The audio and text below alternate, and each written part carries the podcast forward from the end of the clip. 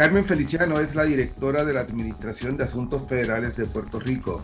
En su puesto es la representante del gobernador de Puerto Rico en Washington, D.C. la responsable de los asuntos federales del Ejecutivo de Puerto Rico.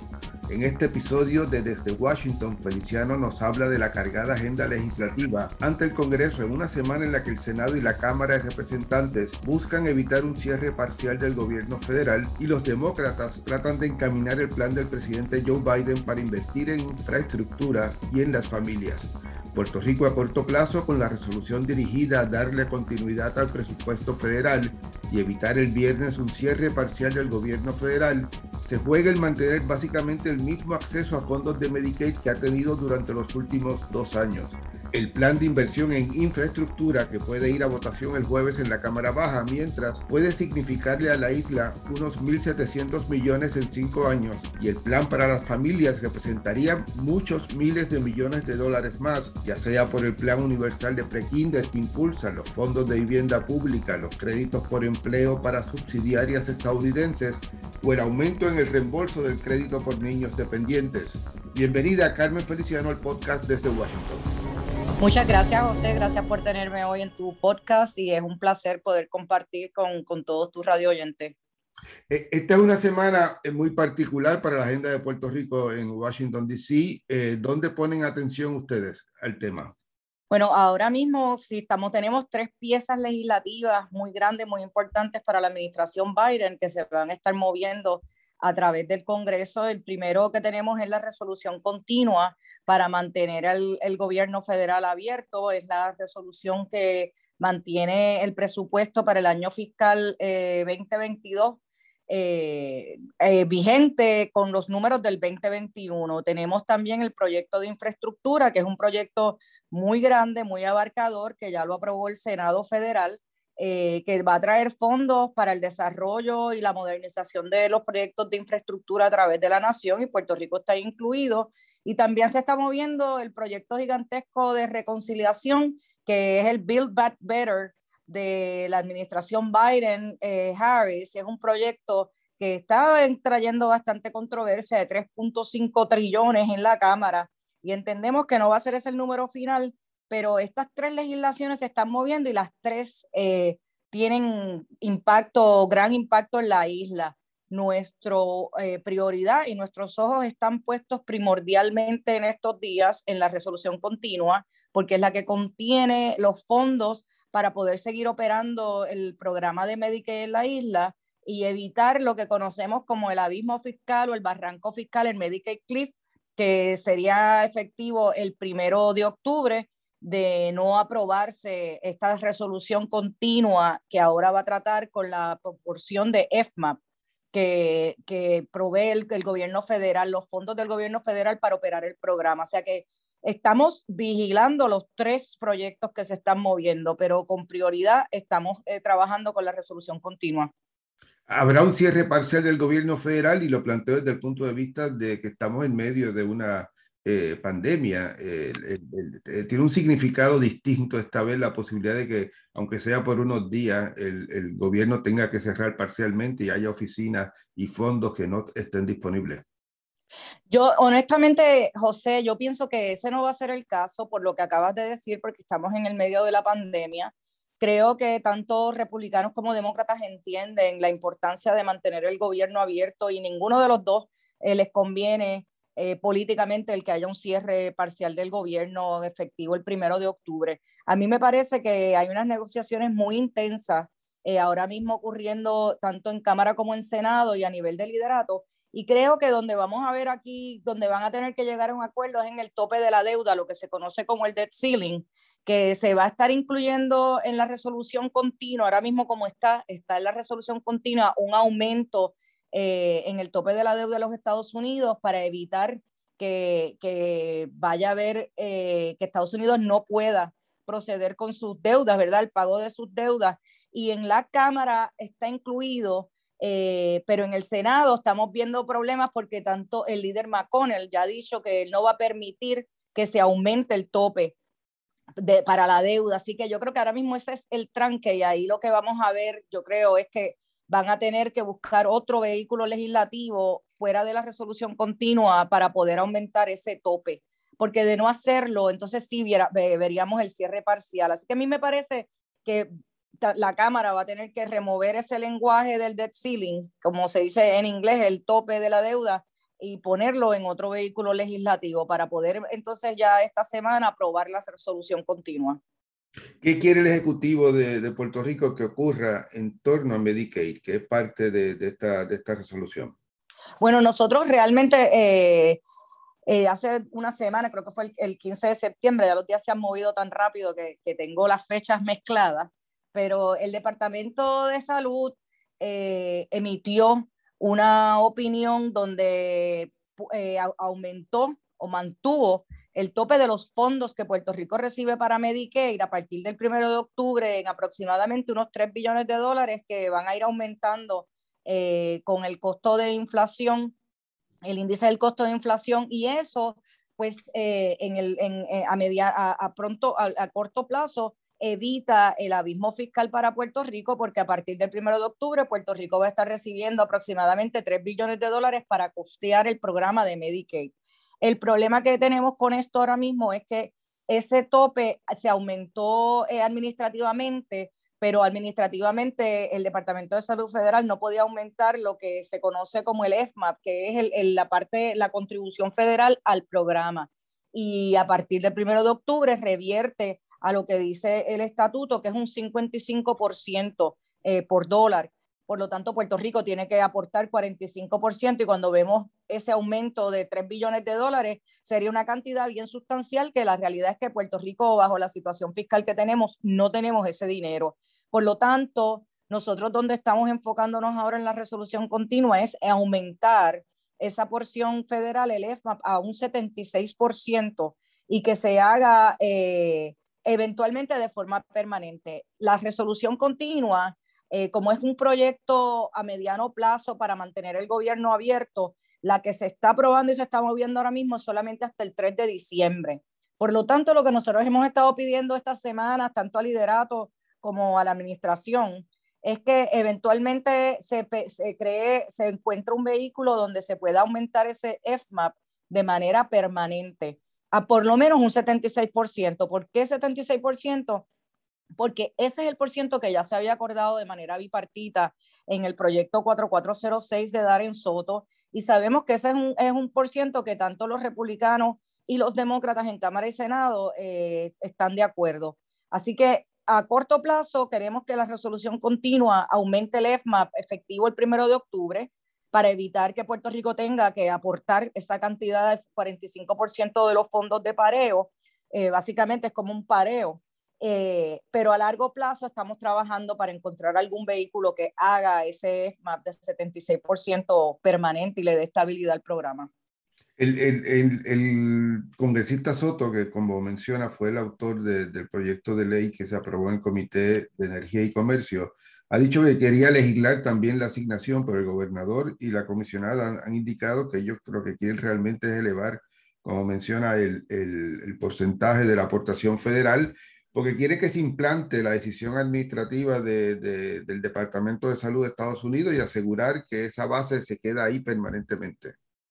Eso es correcto. Nosotros entendemos que en, a este punto, luego de la decisión que emitió el gobierno, eh, el, el, el, Departamento de Salud, el secretario Becerra, no tenemos necesidad de legislar sobre la cantidad porque eso, y de hecho, eh, José, en esto, esta semana ya el Departamento de Salud Federal emitió una comunicación escrita a la señora Edna Marín, que es la directora del programa de Medicaid en Puerto Rico, donde describe y, hace un resumen de cuál fue la opinión y cómo llegaron a ella y cómo van a operar estos fondos.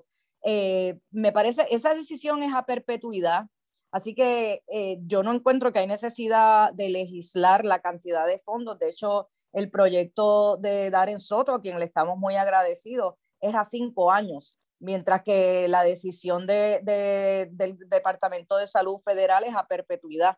Por lo tanto, eh, nos conviene más eh, la interpretación que han dado y estamos cómodos con ella. El problema que tenemos es el FMAP, porque al ellos no haber podido tocar eso, pues sí nos crea un problema. Si te estamos trabajando una cantidad de 3 billones anuales y tenemos que eh, dar el 45% de esos fondos, sí crea, desestabiliza el presupuesto y aquí lo que estamos buscando es estabilizar el programa para poder tener un presupuesto eh, que, que, esté balanceado y que esté estabilizado, porque de otra forma eh, la administración Pierluisi va a tener que entonces empezar a quitar y a recortar fondos de otros programas eh, del gobierno de Puerto Rico para poder darle los fondos al programa de Medicaid y estamos buscando evitar eso.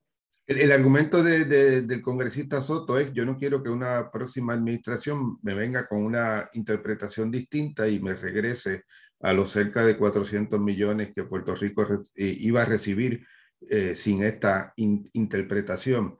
El, en, torno al punto del presupuesto, no hay duda, ¿verdad?, de que, esta asignación busca estabilizar el sistema de salud.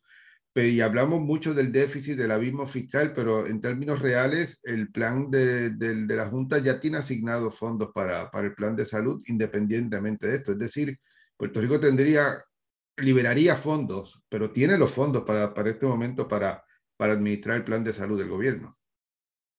Sí, los tiene, pero está, eh, cuentas con la porción federal. Lo que pasa es que la, la Junta de Control Fiscal ve, está también monitoreando todas estas negociaciones y ellos saben que esos fondos se iban a asignar, pero en el pasado, cuando nos estamos acercando al abismo fiscal, la Junta de Control Fiscal asume que nos van a dar cero en el programa de Medicaid.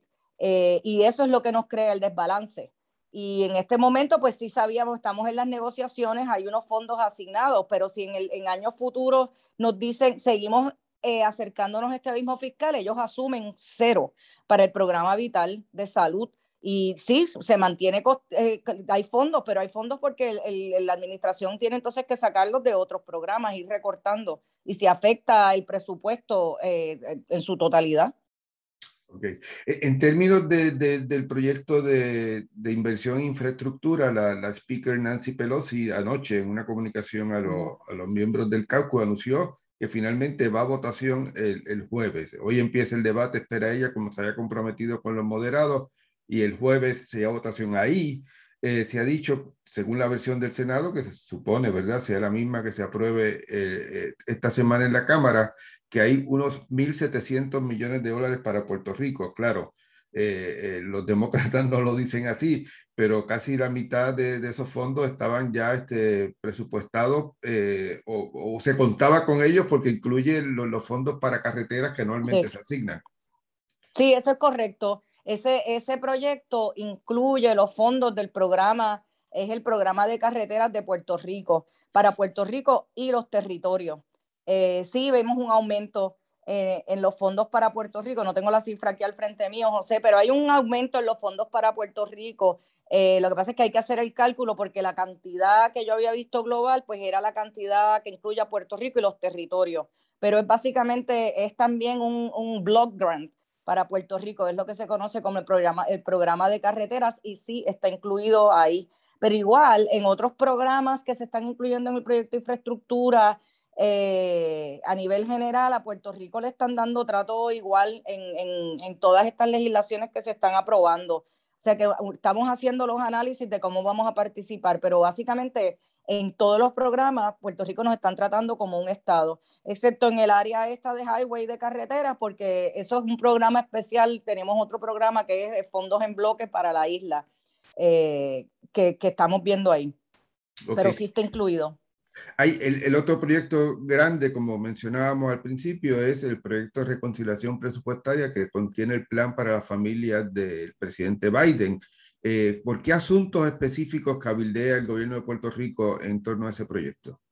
Bueno, ahí nosotros estamos, estamos volvemos una vez, eh, volvemos nuevamente al asunto de, Medicaid, porque estamos buscando un vehículo que le dé permanencia al EFMAP Esperamos que el EFMAS aumente en la resolución continua que estábamos hablando y que alguno de los vehículos que se está moviendo a través del Congreso entonces pueda hacerse permanente el, el, 76% eh, del EFMAP y estamos eh, cabildeando en el proyecto de reconciliación. Ahí también estamos viendo los créditos contributivos que se están tratando independientemente por el Comité de Medios y Arbitrios en la Cámara y el, y el Comité de Finanzas en el Senado es otro área también que ya salió eh, una pieza legislativa del Comité de Medios y Arbitrios eh, dando eh, unos créditos contributivos a las empresas que, se, que, operen desde Puerto Rico, es otro área bien importante para desarrollo económico que estamos monitoreando. Y en general, pues los programas, ahí también se está viendo la permanencia del crédito contributivo por niños, que se extendió ya en ARPA para Puerto Rico. Es sumamente importante para la isla, para las familias que tienen niños, para erradicar la, la pobreza infantil y también está incluido la permanencia de ese programa y el aumento en los fondos que va a aplicarle a Puerto Rico en el proyecto de reconciliación. O sea que eso eh, a manera ¿verdad? de lo que tengo en la mente que estamos monitoreando, pero la, el proyecto, como tú bien dijiste, es 3.5 trillones de dólares lo que está en la Cámara. Veremos a ver si se sostiene esa, esa cifra o si vamos a ver eh, una, que, que tengan que reducirla en el Senado pero estamos eh, monitoreando el, el, proyecto en general con miras específicas, por lo menos a esos que te mencioné, son prioridad. los créditos eh, por empleo, ¿verdad? Que se ofrecen son dos tipos de, de, crédito, uno para grandes empresas de 10% hasta 5, de 20% hasta 50 mil dólares, que realmente se convierte en un máximo de 10 mil, y uno más grande para las empresas pequeñas. Pequeñas consideran aquí que no ganen más de 50 millones al año y tengan, no tengan más de 30 empleados y ahí es realmente un, crédito significativo de, de 50% hasta 69.750 dólares. Eh, ¿qué, ¿Qué tipos de compañía el gobierno piensa que van a ser las más favorecidas con estos créditos y si realmente esto es un impulso a la manufactura o veremos que otras empresas eh, grandes corporaciones de, de, de, de, venta al detal como Walmart y otras vengan a ser realmente las más favorecidas? Pues nosotros lo que estamos buscando es eh, darle, sostener empresas que ya están establecidas en la isla de manufacturas medianas y grandes, pero la, eh, yo creo que esto beneficiaría a las empresas medianas y atraer inversión en la isla. Sabes que dentro de la administración Biden estamos en lo que quieren traer empresas nuevas a, Estados Unidos y atraerlas de mercados extranjeros. Eh, eso es lo que se está buscando, darle a Puerto Rico eh, un beneficio para que sea más atractivo a, otras empresas que se establezcan. Ahora mismo estamos en el, área de tecnología que Puerto Rico la está desarrollando grandemente,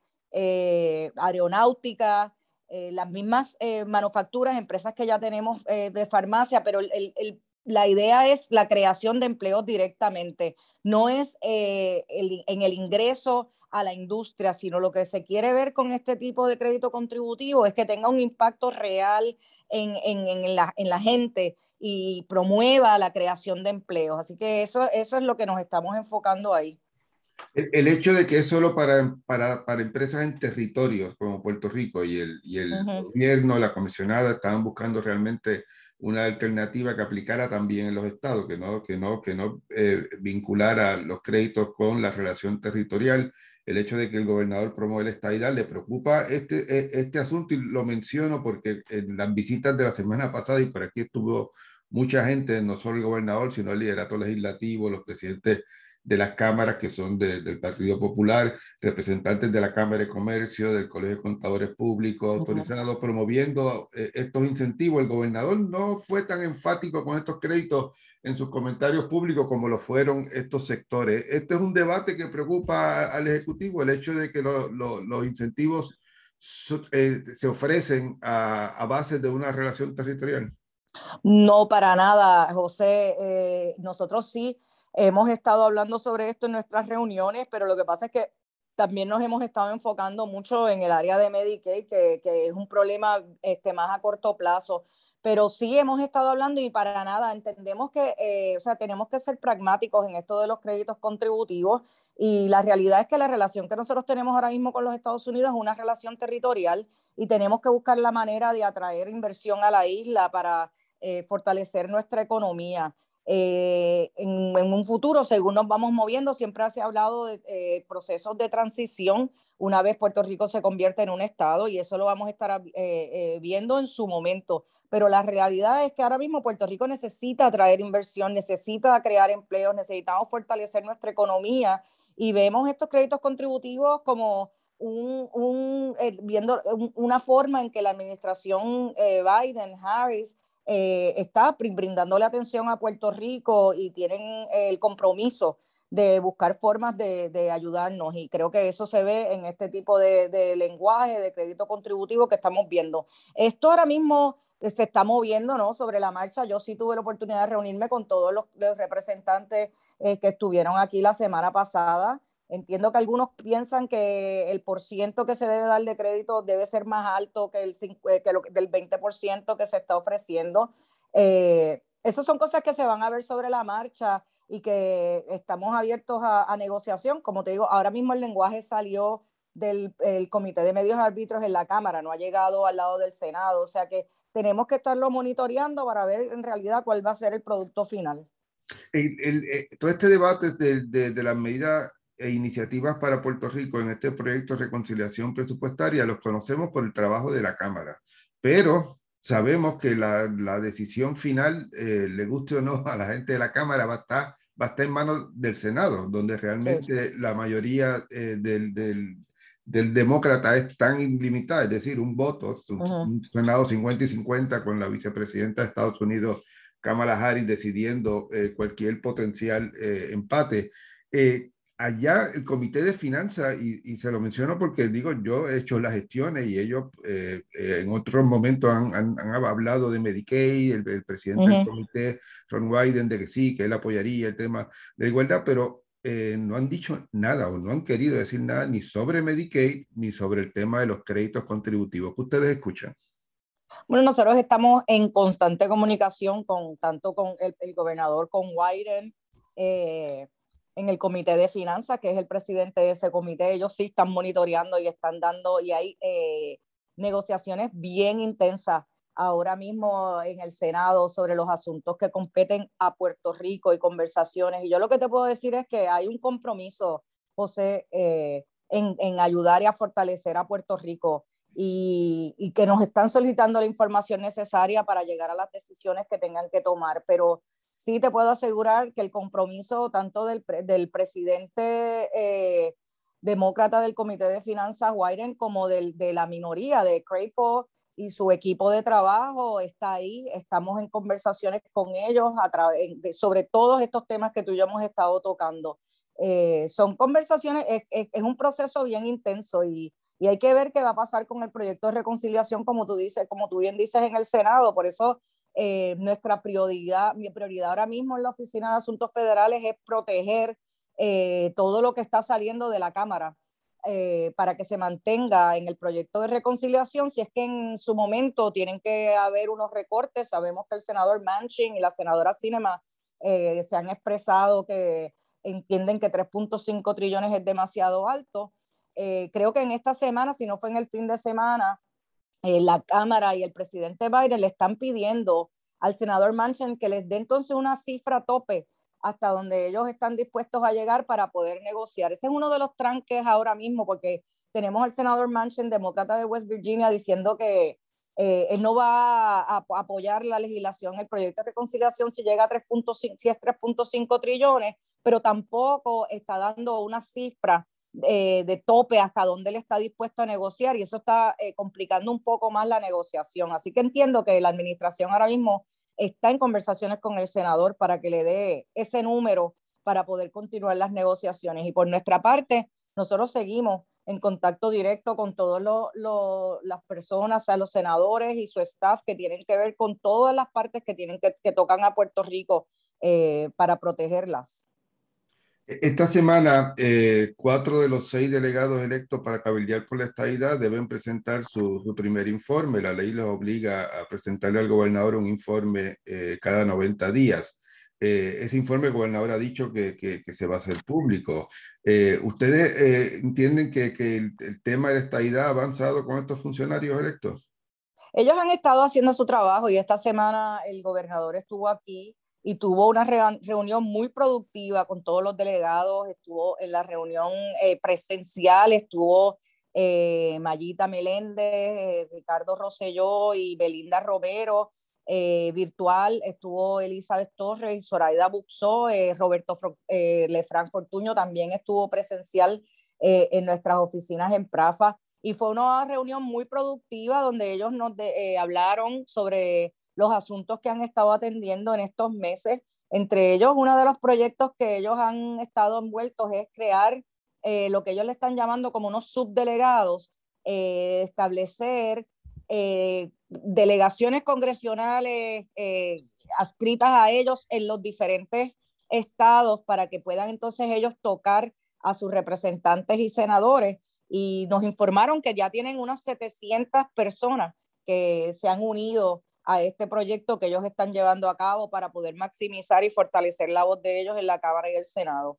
En cuanto al informe, sí, la ley 167 del 2020 les requiere a ellos someter un informe sobre las actividades y los logros que han tenido.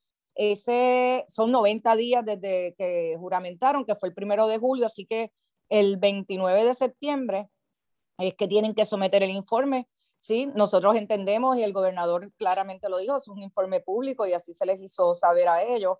Para el delegado Rosello y la delegada Buxo, como ellos juramentaron eh, más tarde, eh, la fecha para presentar sus informes son octubre 5 y octubre 10. Y una vez lo hagan, eh, sí, van a, van a estar disponibles para la revisión del público. Ha, habido una pelea interna en ese, en ese grupo y, es público, ¿verdad? Este, particularmente últimamente entre la ex senadora Melinda Romero y, y Elizabeth Torres. El, el, tengo entendido que, que, esas discusiones se extendieron también la, a la reunión de la semana pasada. ¿Cómo afecta esto el trabajo de ustedes, que te supone que son la, la oficina sede de, de, de, esta delegación? Eh, primero que nada, te aclaro, José, no se extendió la discusión eh, a la reunión que tuvimos con los delegados. Eh, no se tocó el tema y eso es una distracción.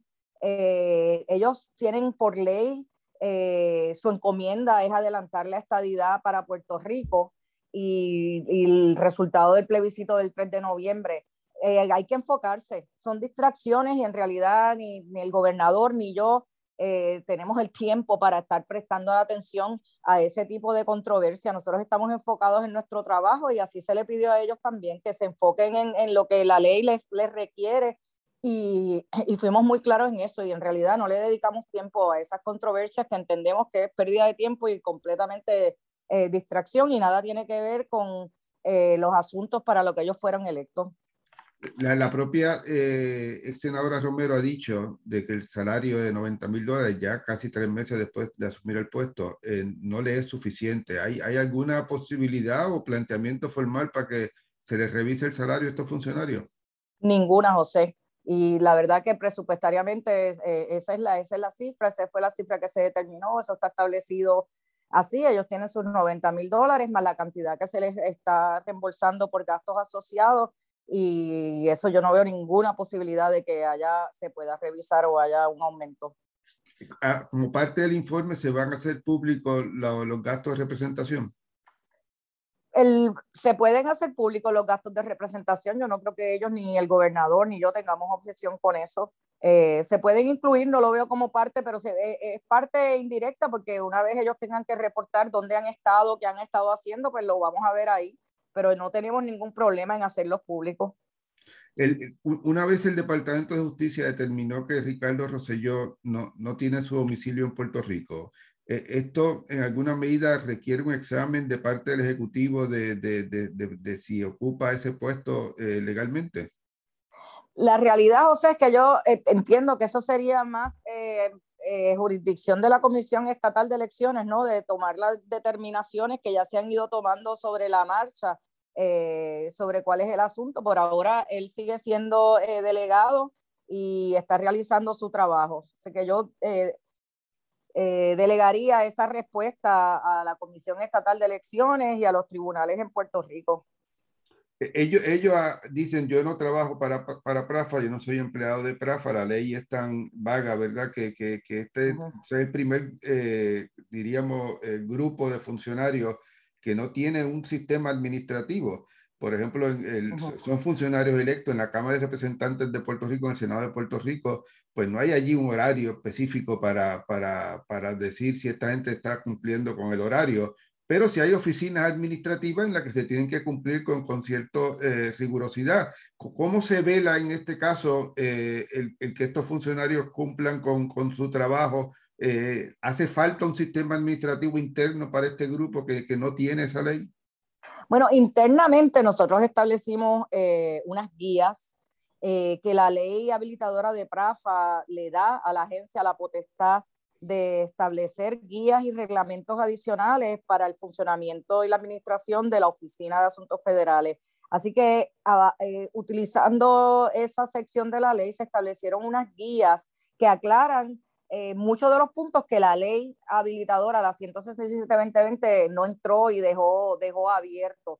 Esas guías se, están, eh, se les está dando cumplimiento y se les está requiriendo a ellos, eh, si ellos han estado cumpliendo una, unos informes más generales y por lo menos y orales también, nos estamos reuniendo semanalmente.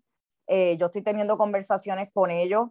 Eh, se les requiere, las guías requieren autorización previa de viaje eh, cuando van a estar aquí en Washington DC o en cualquier otra parte y he estado recibiendo esas solicitudes, o de qué manera, eh, por eso es un medio que yo estoy utilizando también para saber dónde están y qué trabajos están realizando, o sea, que se está, sí, se está monitoreando y es real, realmente la ley no los hace empleados de la agencia, ellos son funcionarios electos pero a la misma vez eh, los fondos con que se está costeando sus gastos y su salario vienen de la agencia y ahí sí que yo como directora ejecutiva pues tengo una responsabilidad al gobierno de Puerto Rico y a nuestro gobernador de fiscalizar esos fondos y, y lo estoy haciendo y lo estoy haciendo eh, con mucho celo para asegurarnos que se está cumpliendo y que ellos están realizando su trabajo.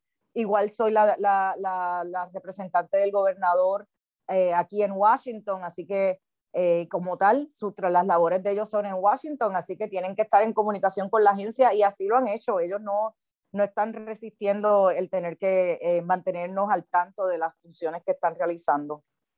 El, el, presidente del Comité de Recursos Naturales, el demócrata Raúl Grijalba, había dicho que este semestre él va a llevar a votación eh, los dos proyectos de estatus que tiene ante su comisión. ¿Ustedes han escuchado algo más después de eso?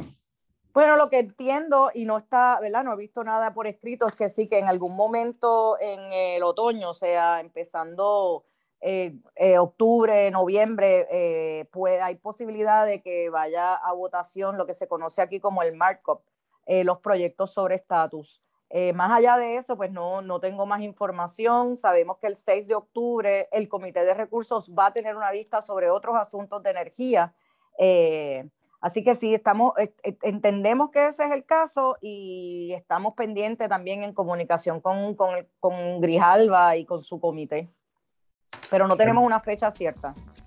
Carmen Feliciano, directora de la Administración de Asuntos Federales de Puerto Rico, muchas gracias por su participación en Desde Washington y a ustedes amigos sigan en sintonía con los podcasts del Nuevo Día.